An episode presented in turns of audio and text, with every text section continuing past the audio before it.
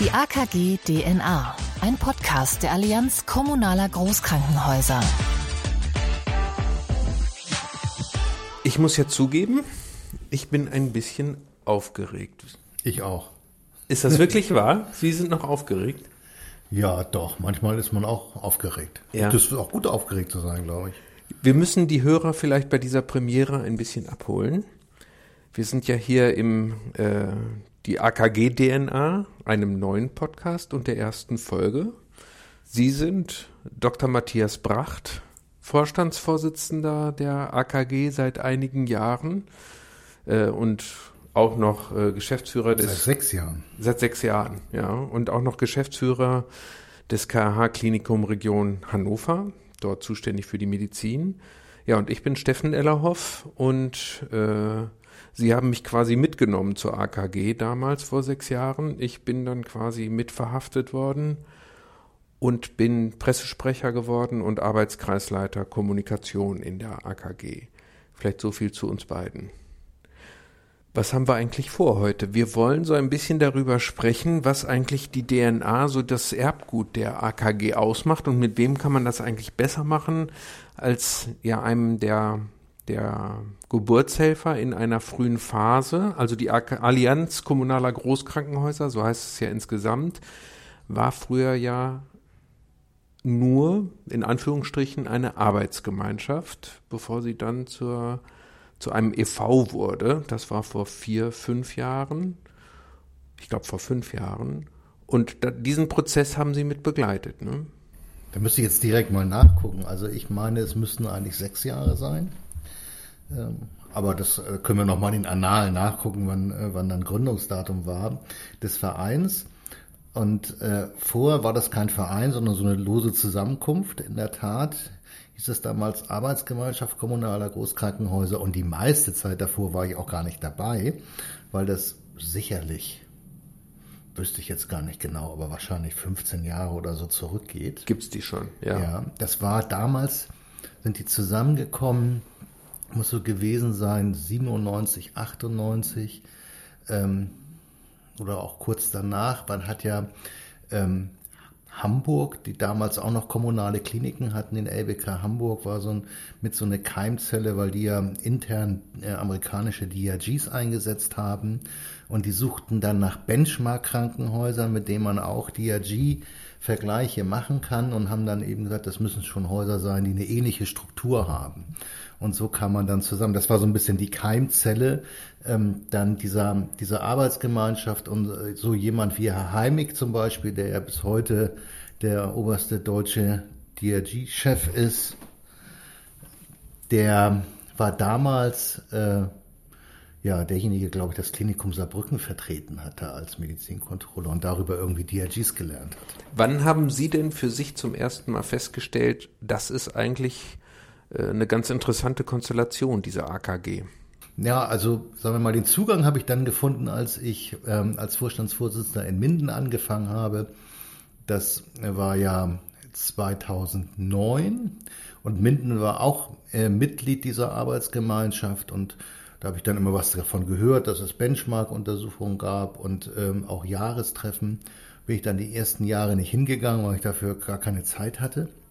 Äh, diese Aufgabe in Minden und dann äh, habe ich da aber auch teilgenommen. Bin ich immer gerne hingegangen, weil Minden war immer ganz toll in den, dann in den Ergebnissen im Vergleich. war dann immer so eine Bestätigung der gemeinsamen Arbeit. Und ähm, dann war eigentlich aber in der Phase mehr so tatsächlich der Schwerpunkt nach innen zu arbeiten. Ne? Also über Arbeitskreise bestimmte Schwerpunkte zu haben, in denen man sich austauscht, ja auch zum Teil sehr operativ und dann dieses Benchmark, wer macht was gut, was kann man voneinander lernen. Und ähm, das ging so eine ganze Zeit lang.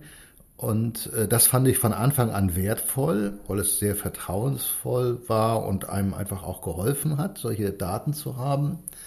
Ähm, und diese Idee, die ich heute dann eigentlich als als AKG-DNA bezeichnen würde, nämlich zu sagen, äh, wir haben auch, wir haben einen gemeinsamen Auftrag in der Versorgung und der verpflichtet uns zu Dingen und ähm, so der macht es auch notwendig, bestimmte Position zu vertreten und Unterstützung einzufordern. So, das ist eigentlich dann erst später gekommen und mündete dann auch sehr schnell in der Erkenntnis, dass man dann äh, auch mehr braucht als eine lose Arbeitsgemeinschaft. Mhm. Und dann kam es zu dieser Vereinsgründung. Mhm. Und äh, mit einer Geschäftsstelle, mit Angestellten. Genau. Und ja, eben eine, eine Rechtsperson ja auch. Ne? Mhm. Also muss ich vielleicht noch, muss ich ja nicht, aber fällt mir ja dann auch so ein, bin dann irgendwann in dieser Vorvereinsphase dann in den Vorstand dieser Arbeitsgemeinschaft gekommen und so dann natürlich auch näher an die, an die Inhalte. Und war dann im Vorstand, als wir uns vorbereitet haben auf diese Vereinsgründung. Und da war ganz klar Ziel, zu sagen, wir wollen uns nach außen positionieren, eben auch in der gesundheitspolitischen Diskussion und ja auch Rahmenbedingungen in der Versorgung äh, mitgestalten. Warum war das so wichtig? Weil es gibt ja andere Krankenhausverbände, die äh, auch aktiv sind und sich auch politisch positionieren. Warum war das so wichtig, das aus diesem Blickwinkel der kommunalen Großkrankenhäuser herauszumachen? Ja, also was gibt es denn für Verbände? Also wenn man da mal so hinguckt, dann gibt es natürlich erst einmal die Deutsche Krankenhausgesellschaft, die ja dann sozusagen regional vertreten ist über, über die Landeskrankenhausgesellschaften. Da sind ja alle Krankenhäuser organisiert.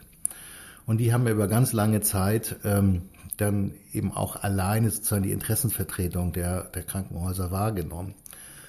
Und äh, für uns war dann einfach die Erkenntnis, Krankenhaus ist nicht gleich Krankenhaus und es ist auch nicht gut so zu tun, als ob jedes Krankenhaus gleich wäre, sondern es gibt unterschiedliche Versorgungsrollen und die sollte man auch deutlicher beschreiben.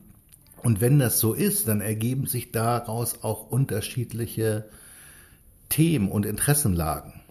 Und dann ist es nicht gut oder führt nicht zur Weiterentwicklung, zur konstruktiven Weiterentwicklung, wenn man äh, Vertretung hat, die immer den kleinsten gemeinsamen Nenner finden müssen, mhm. über alle. Mhm. Und das ist ja das große Dilemma der DKG.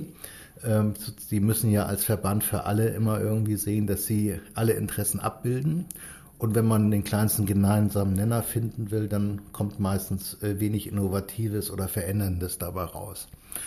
Und das war für uns die Motivation, dass wir gesagt haben, wir sehen uns als Stütze, als wesentliche Stütze der Versorgung in Deutschland, als kommunale Großkrankenhäuser. Das sind wir rein äh, quantitativ mit, mit ungefähr zehn Prozent der Versorgung deutschlandweit im stationären Bereich. Aber wir sind es vor allen Dingen auch qualitativ, weil wir eben äh, sehr stark diese äh, äh, Maximalversorgung und Schwerpunktversorgung abdecken. Und ähm, für uns als kommunale Häuser natürlich noch diesen Aspekt der Verpflichtung zur Daseinsvorsorge abbilden.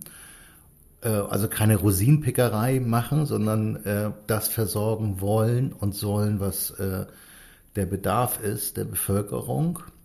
So, und daraus haben wir abgeleitet, das ist unser Auftrag und wenn wir den erfüllen wollen, dann müssen wir dafür kämpfen, dass die unsere besondere Rolle in der Versorgung auch gesehen, herausgearbeitet und auch gefördert wird. So, das, das war die, die Motivation und mal nebenbei gesagt, andere haben das vorher auch schon gemacht. Ne? Also da waren wir eigentlich eher spät. Also die Unikliniker haben ihren, ihren Verband ähm, schon deutlich früher gegründet und ähm, was man vielleicht gar nicht so merkt, weil die da ja sehr geschickte Interessenvertreter und Lobbyarbeit haben, ähm, sind die freie Gemeinnützen, die kirchlichen, die haben auch Verbünde der Kathol katholischen Häuser und der evangelischen so, und da sind wir dann so als kleiner Verband nachgerückt.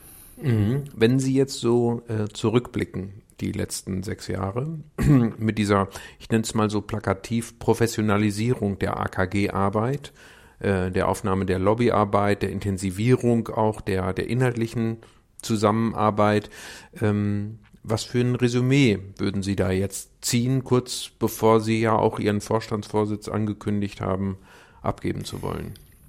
Ja, ich glaube, dass das Ziel, was wir primär hatten in der also mit der Vereinsgründung und in der Positionierung nach außen ähm, deutlich zu machen, wir brauchen eine stärkere Rollenzuweisung in der Versorgung und welche Rolle wir dabei als kommunale Große übernehmen können und welche Relevanz wir haben, das deutlich zu machen. Das ist uns, glaube ich, sehr, sehr gut gelungen ähm, über die Jahre.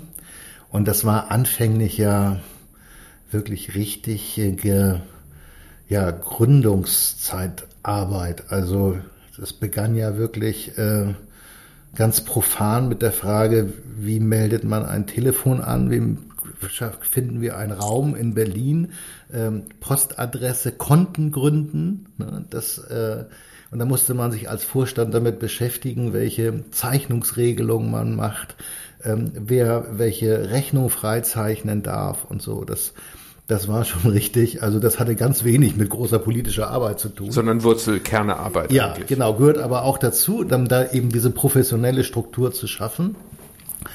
Und dann eben auch parallel, und das darf man ja auch nicht unterschätzen, in dieser Berliner Gesundheitspolitik, ähm, es ist ja auch nicht so, dass man sagt, so wir sind jetzt hier ein Verband und alle hören einem zu. Ne? Und mhm. sagen, gut, dass ihr da seid, noch jemand, der schlaue Vorschläge macht sondern das dauert ja. Ne? Da muss man ja Kontakte knüpfen, da muss man, ähm, sagen wir mal, auch sich ja als konstruktiver Partner positionieren. Ne? Sonst will ja keiner mit einem reden, ne? mhm. wenn man immer nur alles schlecht macht, aber keine Verbesserungsvorschläge ähm, hat und so. Und das hat dann eben sehr stark diese, diese Geschäftsstelle und Geschäftsführung vor Ort in Berlin, das geht nur direkt vor Ort, ähm, am Anfang ja äh, Herr Schüttig als eben ja auch einer der Gründungsväter der AKG und dann eben Nils Dehner als ähm, Geschäftsführer dann ähm, exzellent aufgebaut, diese, diese Zugänge. Und ähm, dann entwickelt sich das ganz dynamisch, ne? weil dann gibt's hier und dort ähm, eine Diskussion mit irgendeinem Bearbeiter im BMG und der gibt das seinem Chef weiter und der sagt, Mensch, ist ja interessant, wer ist denn das eigentlich da? Kommunale Großkrankenhäuser noch nie gehört und dann lesen sie mal nach und sagen, äh, super. Ne? Und heute kriegen wir Schreiben vom Bundesminister, äh, der sich dafür bedankt, wie konstruktiv differenziert wir äh, eine Diskussion äh, über die Entwicklung der Krankenhausstruktur begleiten. Mhm. Also insgesamt würde Sie sagen, eine Erfolgsgeschichte, die die AKG da gemeinsam hat schreiben können. Ja, davon bin ich, davon bin ich fest überzeugt. Ähm, so, wobei es mir natürlich auch, ich bin ja so nah dran, dass ich ähm, realistisch einschätzen kann, was in dieser Zeit möglich war. Ne? Wenn man weiter weg ist, kann man ja immer sagen, mein Gott, ähm, hätte ja noch mehr sein können, hätte ich schon weiter sein können in, ähm, in einigen Themen. So, aber wenn man das realistisch und fair bewertet, äh, dann glaube ich, können wir sehr, sehr stolz darauf sein, was wir erreicht haben. Man muss sich das mal, ich will ja jetzt nicht so auf die Tonne hauen, weil wir ähm, müssen dann vielleicht auch andere sagen, aber ähm, die Tatsache, dass wir äh, in einem Koalitionsvertrag der neuen Ampelregierung als Ziel der Bundesregierung die Formulierung drin haben, dass man ein abgestuftes Versorgungssystem mit zugewiesenen Versorgungsrollen nach Stufen in Deutschland etablieren will. Das ist eins zu eins die Forderung, die wir von Anfang an als Gründer bei der Gründung formuliert haben. Das ist äh, fast sogar der Wortlaut, der da ähm, in dem Koalitionsvertrag steht. Das will jetzt nicht heißen, ähm, dass wir den Koalitionsvertrag geschrieben haben, überhaupt nicht. Aber wir waren eben auch ein Teil der äh, Vertreter, die das gefordert haben und ähm, so, da haben viele dran mitgewirkt, aber wir können sagen, das, was wir erreichen wollten in der Zielrichtung, das ist gelungen. Und vielleicht dazu auch eine kleine Anekdote, die ist gerade nur eine Woche alt. Ähm, da war ich als AKG-Vertreter in einer öffentlichen Anhörung des Gesundheitsausschusses des Deutschen Bundestages. Da ging es um das Transparenzgesetz, also ähm, ja nicht direkt Krankenhausreform. Ähm, Und dann bin ich von einem, würde ich mal sagen, recht prominenten Bundespolitiker, ich nenne jetzt mal nicht den Namen, angesprochen worden. Und der hat zu mir gesagt, Sie wissen gar nicht, wie wertvoll es ist in der Diskussion, dass durch Ihre Tätigkeit und auch Präsenz und auch immer wieder konstruktives Einbringen in der politischen Situation deutlich wird, dass es nicht die eine Krankenhausmeinung gibt, sondern dass es Krankenhäuser gibt, die in dem Fall Vorschläge äh, der Bundesregierung äh, auch unterstützen und dem was abgewinnen können und das auch vertreten. Mhm. So, und würde ich sagen, das ist für einen politischen Willen, Willensbildungsprozess äh, einfach enorm wichtig, äh, dass es immer nur sozusagen, dass es eben nicht so ist wie in anderen Diskussionen ja auch, es gibt nur die eine Sichtweise und die ist richtig, sondern es gibt eine differenzierte Meinung und die ist auch davon abhängig, ähm, äh, welche Rolle man in diesem System hat und das wird auch in der Diskussion deutlich. Mhm. Und ähm, das ist war mir, sagen wir mal, habe ich mir immer irgendwie so gedacht, aber das hat mir das nochmal sehr deutlich gemacht und muss sagen, hat mich sehr, sehr zufrieden gemacht. Ähm, so, weil das ja auch unser Ziel war, dass wir im Wissen, dass wir nicht die Mehrheit der deutschen Krankenhäuser vertreten, aber einen Beitrag dazu leisten können, dass Themen differenzierter aus unterschiedlichen Blickwinkeln diskutiert werden. Wir beschäftigen uns ja mit der AKG-DNA unter der Fragestellung, was für äh, Faktoren haben eine Rolle bisher gespielt, dass dieser Verein in seiner Art und Weise zusammenzuarbeiten erfolgreich sein konnte. Und was daraus vielleicht abgeleitet auch für die Zukunft heißen kann, das sind vielleicht Erfolgsfaktoren, die das ausmachen. Wenn Sie jetzt, äh, Sie haben ja so etwas da inhaltlich beschrieben, was da passiert ist. Was wäre der, äh, ich würde das umschreiben mit Kommunikationsfähigkeit, Interaktionsfähigkeit an den Tag gelegt. Trifft es das halbwegs? Ja. Und natürlich auch ähm, die Fähigkeit, äh, auch Themen zu abstrahieren und damit äh, verständlich zu machen. Aber wenn man Themen abstrahiert in einer politischen Diskussion, dann bedeutet das nach intern ja auch, dass man Positionen zusammenführen muss.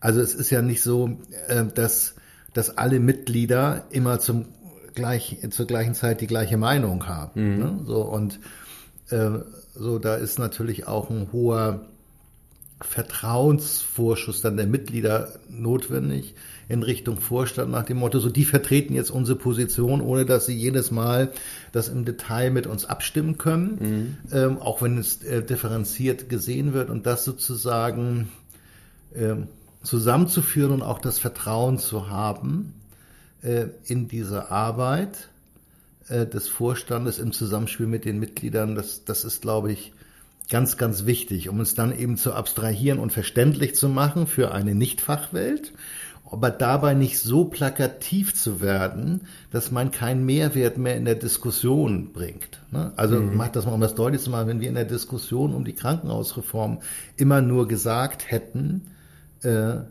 so ist es wichtig, dass es die Rolle der Maximalversorger gibt, dann hätte uns lange, also schon sehr schnell keiner mehr zugehört, hm? weil damit leistet man ja keinen Beitrag zur Entwicklung einer, einer eines Systems, ne? sondern mhm. dazu gehört ja auch, was ist denn mit anderen Versorgungsaufgaben? Also äh, was brauchen wir für die und ähm, wer gehört noch zu der Versorgung? Es sind ja nicht nur die Maximalversorger. Also, mhm.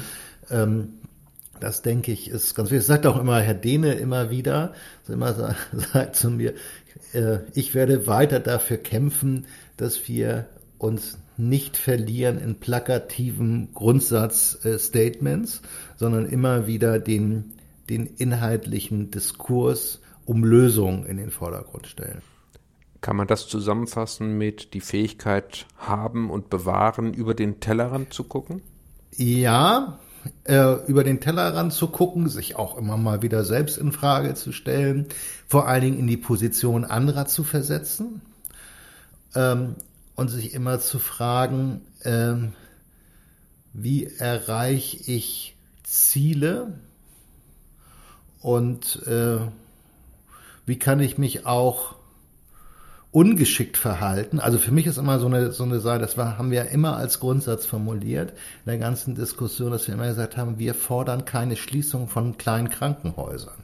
Mhm. Und wir sagen auch nicht, irgendwie kleine Krankenhäuser sind per se überflüssig. Mhm. Halte ich im Übrigen für inhaltlich auch für völlig falsch, weil äh, ja gerade auch die Grundversorgung äh, eine hohe Relevanz hat und die brauchen wir ja. Und gerade die Maximalversorger brauchen sie auch, weil die sollen ja diese Grundversorgung nicht primär machen, davon sollen sie ja entlastet werden. So, und ähm, das auch immer deutlich zu machen, also wir argumentieren für etwas und nicht gegen etwas. Ähm, und wir argumentieren dafür, dass es unterschiedliche Rollen gibt und ein System, das diese Rollen zuweist und auch ähm, sichert aber wir argumentieren nicht heraus damit, dass wir haben zu viele Krankenhäuser und deswegen brauchen wir weniger und das müssen die kleinen sein, die geschlossen werden. So. Das ist ja im Moment, wenn ich da kurz inhaltlich einmal einsteigen darf, ja eine, eine riesige Herausforderung, weil natürlich viele andere in der Diskussion ähm, immer mit dem mit dieser Flagge wedeln, Achtung, das bedeutet, dass kleine geschlossen werden müssen. Ja. Ähm, und das bedeutet, dass es Verlierer gibt der Krankenhausreform. Und äh, wir beschäftigen uns ja auch jetzt als der Arbeitskreis Kommunikation, aus dem ich komme, gerade mit der Thematik äh, intensiv, wie können wir eigentlich kommunizieren, dass es nicht um Gewinnen und Verlieren geht, sondern dass es um einen gemeinsamen Auftrag der Versorgung geht, in dem jeder seine Rolle hat. Aber ähm, ja, sehr herausfordernd, wie wir das, glaube ich, auch. Äh, ja, unglaublich schwierig. Ja. Unglaublich schwierig. Ja. Und leider ist es ja so, dass die DKG ähm, sehr darauf setzt. Ne? Also quasi ja ihre fast ihre gesamte Argumentation gegen die Krankenhausreform eigentlich darauf reduziert hat, dass äh, kleine Krankenhäuser dann geschlossen werden. Ist vielleicht auch die jahrzehntelange Erfahrung in der Lobbyarbeit, die Ihnen da zugutekommt, das so einfach und plakativ schwarz-weiß zu machen? Ja, oder? genau. Und da müssen wir dann eben gucken, dass wir dem keinen Nährboden geben, indem wir sagen, ja stimmt, die Kleinen müssen auch weg. Ne? Mhm. So, und das ist ja richtig, dass die Kleinen weg müssen, sondern dass wir immer dann sagen, so, es geht nicht darum, dass die Kleinen weg müssen, und es geht darum, dass wir Leistung stärker konzentrieren müssen, wenn wir, wenn es sich, gerade wenn es sich um Leistung der hochwertigen Spitzenmedizin handelt, die eben eine besondere Bündelung von Know-how äh, braucht. So, und das bedeutet eine Umsortierung. So, und ähm, das hat dann Folgen in verschiedene Richtungen. Ähm, aber es geht ja, das Ziel ist ja nicht die Folge, sondern das Ziel ist die, die, die Umsortierung der Versorgung aus qualitativen Gründen. Mhm. Aber man hat natürlich dann schon mit Menschen zu tun, die teilweise ihr Lebenswerk ja dann. Äh, ja, das also ist im Übrigen, das ist im Übrigen äh, tatsächlich auch ein Geburtsfehler für mich der Krankenhausreform. Ähm, ähm, das ist mir deutlich geworden, hatte ich ein, glaube ich, das darf ich mal so sagen, ein langes wöchentliches oder am Wochenende stattfindendes Telefonat mit dem Präsidenten der Deutschen Krankenhausgesellschaft, Herrn Gass. Ähm, und ähm, da hatten wir auch darüber gesprochen, weil wir uns da auch mal austauschen, was sind die unterschiedlichen Positionen so, ne? Und er dann auch nochmal sagte, mir das deutlich gemacht hat, in der Tat, das fehlt bei dieser Reform, nämlich ähm, so ähm, der die Unterstützung, auch die finanzielle Unterstützung derer, die dann die Verlierer sind.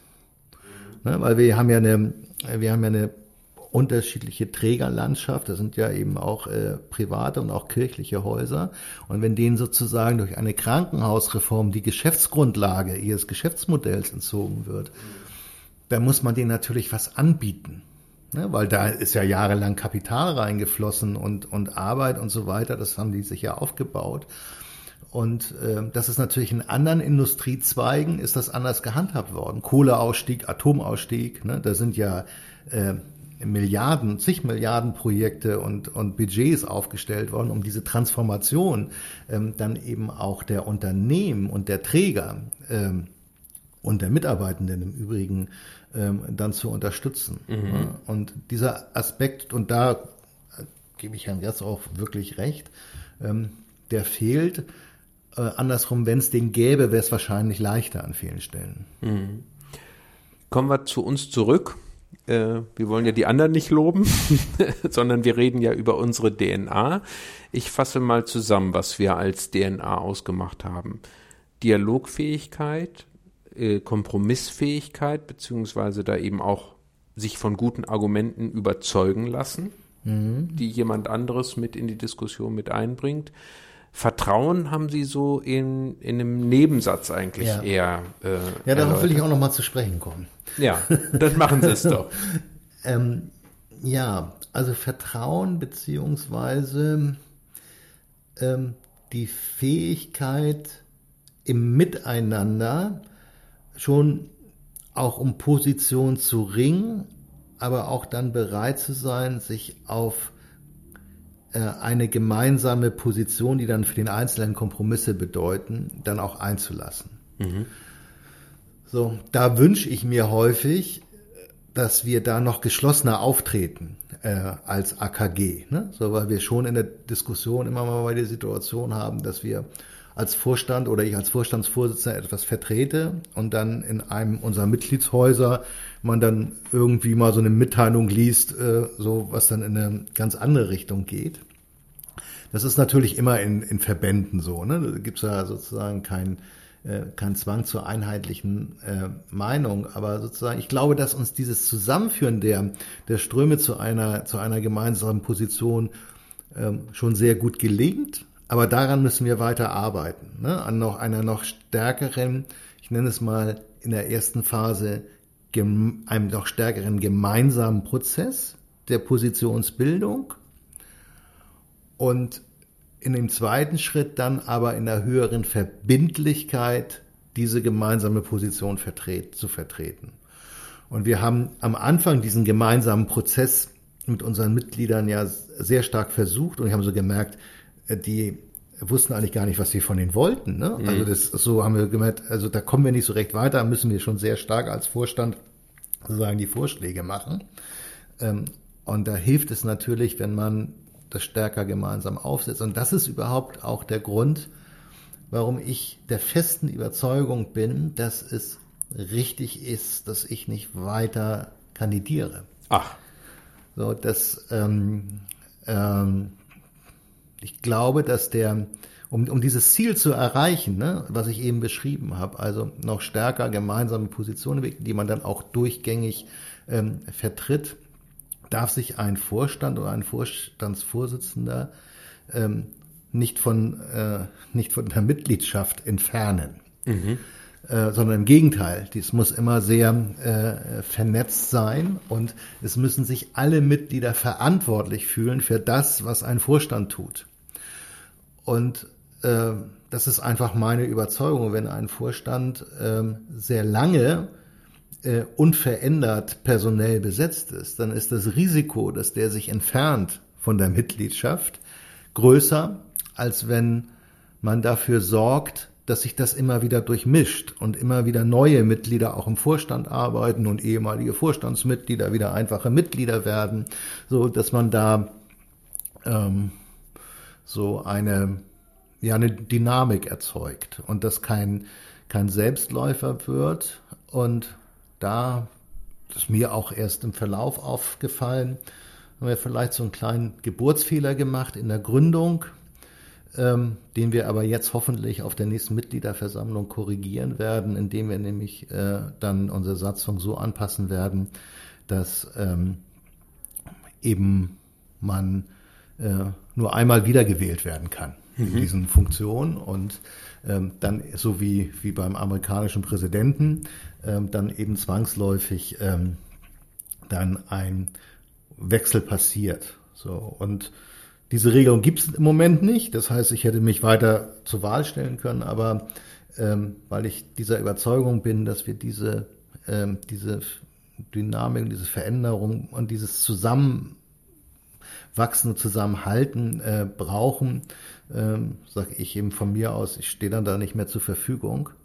und hoffe eben auch, dass es uns gelingt, das dann auch für alle Nachfolger zur Verpflichtung zu machen mit dieser, mit dieser äh, Satzungsänderung. Und wir haben einfach viele gute Leute in äh, unserem Verein in der Mitgliedschaft, die das ähm, natürlich genauso äh, gut können. Und im Übrigen ist es auch eine, ein Signal der Arbeitsteilung. Ne? Das ist ja unglaublich aufwendig. Ne? Also es waren jetzt wirklich schon aufwendige sechs Jahre in dieser Tätigkeit und ähm, so das sozusagen ein bisschen zu verteilen in den Mitgliedern, dass da auch immer mal andere Häuser, ist glaube ich auch nicht schlecht.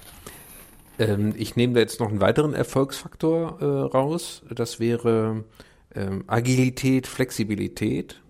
Äh, trifft es das? Ja, und ich, ich sag mal, äh, kein Stillstand oder immer wieder ähm, Veränderungsbereitschaft und auch, und auch äh, Veränderung leben. Mhm.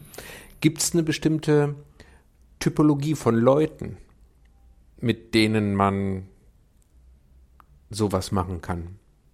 Gibt es da Erfolgsrezepte, um Mannschaften, um vielleicht Truppen zusammenzustellen, die in bestimmten Arbeitskreisfeldern oder es gibt den Expertenrat jetzt seit zwei Jahren in der AKG, wo man besonders schnell zu Ergebnissen oder auch zu guten Ergebnissen dann kommen kann. Ja, da gelten ja so die Grundsätze, die man in jedem Handbuch zum Projektmanagement oder sowas nachlesen kann. Das, ähm, klar, man, man braucht Personen, die äh,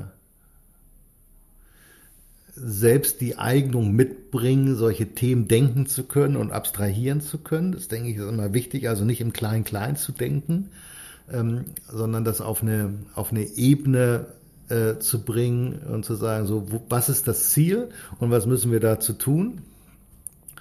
Und äh, nicht damit anzufangen, was ist das Problem. Ähm, und äh, das ist das eine, das ist sozusagen die, die Eigenschaften der Menschen. Und dann brauchen diese Menschen aber auch Rollen, in der sie äh, dem nachkommen können. Ne? Das, das merken wir ja auch immer wieder. Das heißt, wenn wir, wenn wir in Arbeitskreise oder in, in, in Arbeitsgruppen Vertreterinnen einbinden unserer Mitglieder, die sozusagen kein Standing in ihrem Haus haben, mhm. dann bringt das auch nichts. Ne? So, weil dann haben wir zwar eine Position des Klinikums XY, aber die Position hat gar keinen Bestand, wenn man dann das Klinikum XY fragt. Ne? So, das, ähm, und dafür müssen natürlich mehrere was tun. Ne? Dazu muss ja auch die Leitung des Klinikum XY etwas tun, nämlich zu sagen, ich schicke Leute, die das können. Also das sind ja dann meistens die, die guten Leute, die man auch ungern wegschickt. Mhm. Ähm, so und ich, ich statte die aber auch mit einer äh, Kompetenz aus, ähm, dann eben auch ähm, das Haus ähm, zu vertreten. Also das ist dann auch wieder Vertrauen und auch eine Verlässlichkeit. Kann man dem diese Überschrift geben? Ja, eine, eine, eine Verlässlichkeit Verbindlichkeit. und eine Verbindlichkeit, ja. ja. Mhm. Und was natürlich klar ist, also das ähm, ist ja logisch, das sind ja unsere Mitglieder, das sind ja alles große Organisationen. Und diejenigen, die diese Organisation führen und verantworten, das sind schon in der Regel Alpha-Tierchen. Ähm, und das kommt ja nicht von ungefähr. Also äh, äh, beziehe ich mich ja mit ein. So, und wenn man natürlich in einen solchen Verein oder einen solchen Verband etwas gemeinsam erreichen will, dann kann man eben nicht nur Alpha-Tierchen sein. Und äh, trotz der, sagen wir mal, der Veranlagung, die man irgendwie ähm, in sich drin hat. So.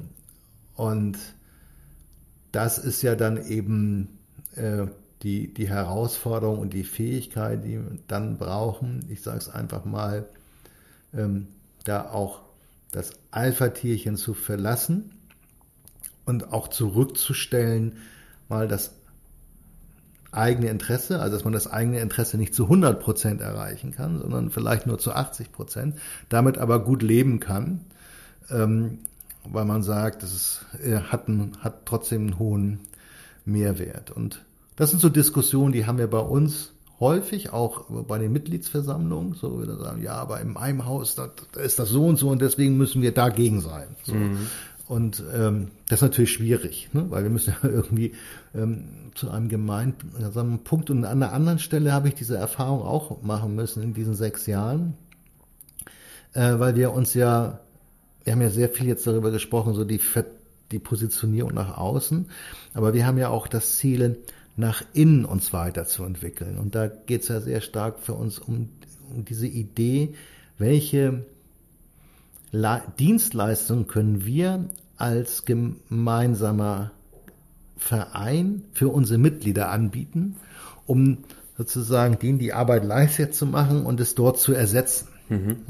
Und ähm, also äh, Beispiel ähm, Einkaufsgemeinschaften oder bestimmte Entwicklungspartnerschaften, dass man sagt, okay, ein IT-Tool, das ähm, schaffen wir nun für alle an und ähm, so dann kann man da natürlich unglaubliche Synergien, ne? also in der Weiterbildung und so kann man unglaubliche Synergien heben, ne? weil jeder hat irgendwie einen Bereich der Weiterbildung organisiert. Mhm. So wenn man das ähm, an einer Stelle macht für alle, äh, dann hat das natürlich immense Vorteile. Aber solche Shared Services, wie wir sie dann immer nennen, bedeuten natürlich, dass ich etwas abgeben muss mhm. als Alpha-Tier. Mhm. Und dann wird es nicht mehr 100% so sein, wie ich es machen würde, wenn ich es alleine verantworten würde. Und ähm, da stoßen wir dann häufig an Grenzen. Okay, das ist natürlich die Risikobetrachtung, die Sie da jetzt in den Vordergrund rücken, aus der Perspektive eines solches, solchen Alpha-Tierchens. Aber die Chancen, dass ich mich qualitativ dadurch verbessere, dass ich das ökonomisch deutlich besser abbilden kann, das sind doch auch riesige Fründe, die da eigentlich zu heben sind.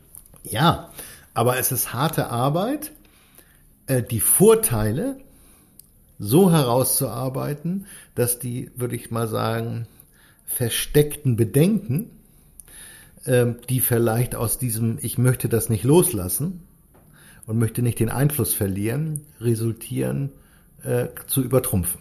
Mhm. Ist das etwas, was Sie der AKG nach Ihrer Zeit als Vorstandsvorsitzender so als Aufgabe vielleicht noch geben oder was, wo Sie sagen, hm, da könnte die Reise jetzt in einer tieferen inhaltlichen Zusammenarbeit vielleicht münden?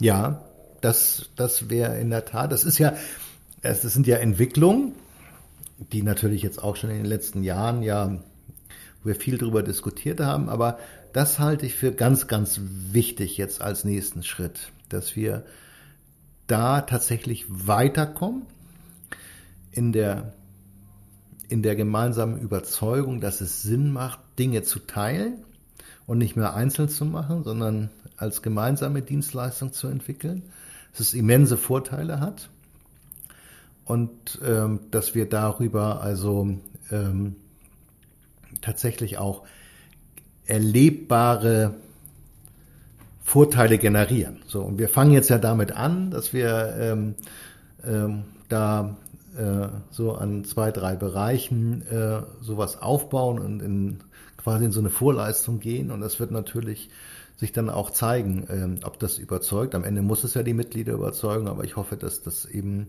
äh, dann auch von Erfolg gekrönt ist. So und das passt ja auch zu meiner Aussage, diese noch stärkere Einbindung der Mitglieder in die ähm, Positionierung, die dann auch nach außen vertreten äh, wird, so das ähm, äh, gehört ja auch dazu, dass wir auch da eben den den nächsten Schritt machen. Herr Dr. Bracht, ich habe äh, sechs Jahre in der AKG mit Ihnen zusammen arbeiten müssen anfangs, äh, dann später würde ich sagen dürfen. Ich sage ganz herzlichen Dank. Müssen, dafür. das ist doch, das glaube ich nicht. Ach naja, am Anfang war das ja schon, äh, äh, da bin ich ja wie die Jungfrau zum Kinde gekommen. Ich dachte, ich bin Pressesprecher von einem kommunalen Krankenhausunternehmen und dann macht mein ja, Vorgesetzter aber, plötzlich. Das hätten Sie wissen können. erahnen müssen. Sie hätten es wissen können, weil zumindest es immer das ungeschriebene Gesetz gab, dass ähm, derjenige, der der AKG vorsteht, auch schon vor der Vereinsgründung auch den Pressesprecher stellt. Aber für Sie war vielleicht nicht so absehbar, dass ich mal der Vorstandsvorsitzende werde. Der das haben Sie sehr schön auf den Punkt gebracht. Ja, ja sollten Sie nie unterschätzen. Aber an der Stelle, äh, also es hat auch äh, Mord Spaß äh, ganz nebenbei gemacht. Vielleicht wäre das noch einer der Erfolgsfaktoren, die ich ergänzen würde aus meiner Perspektive, was die AKG auch ausmacht, dass man nämlich äh, Freude am Erfolg gemeinsam haben kann. Ähm, ja, das ich wusste nicht, dass das auch so ein Abgesang wird jetzt hier, die, die Veranstaltung. Ach, na ja, so, so, so ein bisschen muss man das. Ich, Am Schluss wird es dann, wird's dann so ein bisschen Abgesang. Ähm, ja, aber in der Tat, also das muss ich auch nochmal deutlich sagen, mir fällt das unglaublich schwer, mich zurückzuziehen von der Aufgabe, weil sie mir so viel Spaß gebracht hat. Ähm, und trotzdem glaube ich, dass es richtig ist, aber ähm, ja, das ähm, ist dann ja auch ein gutes Gefühl und freut mich, dass Sie das auch sagen, dass Ihnen das Spaß gebracht hat. Dann, ähm, ja, manche sagen ja auch, man soll aufhören, wenn es am schönsten ist. Ja, okay, für mich gilt das nicht. Ich habe äh, meine Position noch ein bisschen länger. Äh, Ach so. Mit hoher Wahrscheinlichkeit. Ja, gehe ich von aus. Also äh, als Pressesprecher nicht, äh, das weiß ich nicht. Das hängt natürlich davon ab, wer jetzt ihr Nachfolger auch wird. Aber zumindest im Arbeitskreis Kommunikation. Alles klar, okay. Äh, da stehe ich zumindest im Wort, dass ich da zumindest für eine Zeit lang noch äh, den, den Übergang oder die Perspektive dann auch weiter mitgestalte. Und dann gucken wir mal, ich werde ja gewählt, äh, so wie der Vorstandsvorsitzende auch äh, gewählt wird. Ja, aber ganz herzlichen Dank und äh, wir beschäftigen uns dann mit den anderen Protagonisten in der AKG weiter mit der AKG DNA. Vielen Dank fürs Zuhören und Ihnen auch vielen Dank, Herr Dr. Bracht. Tschüss. Tschüss.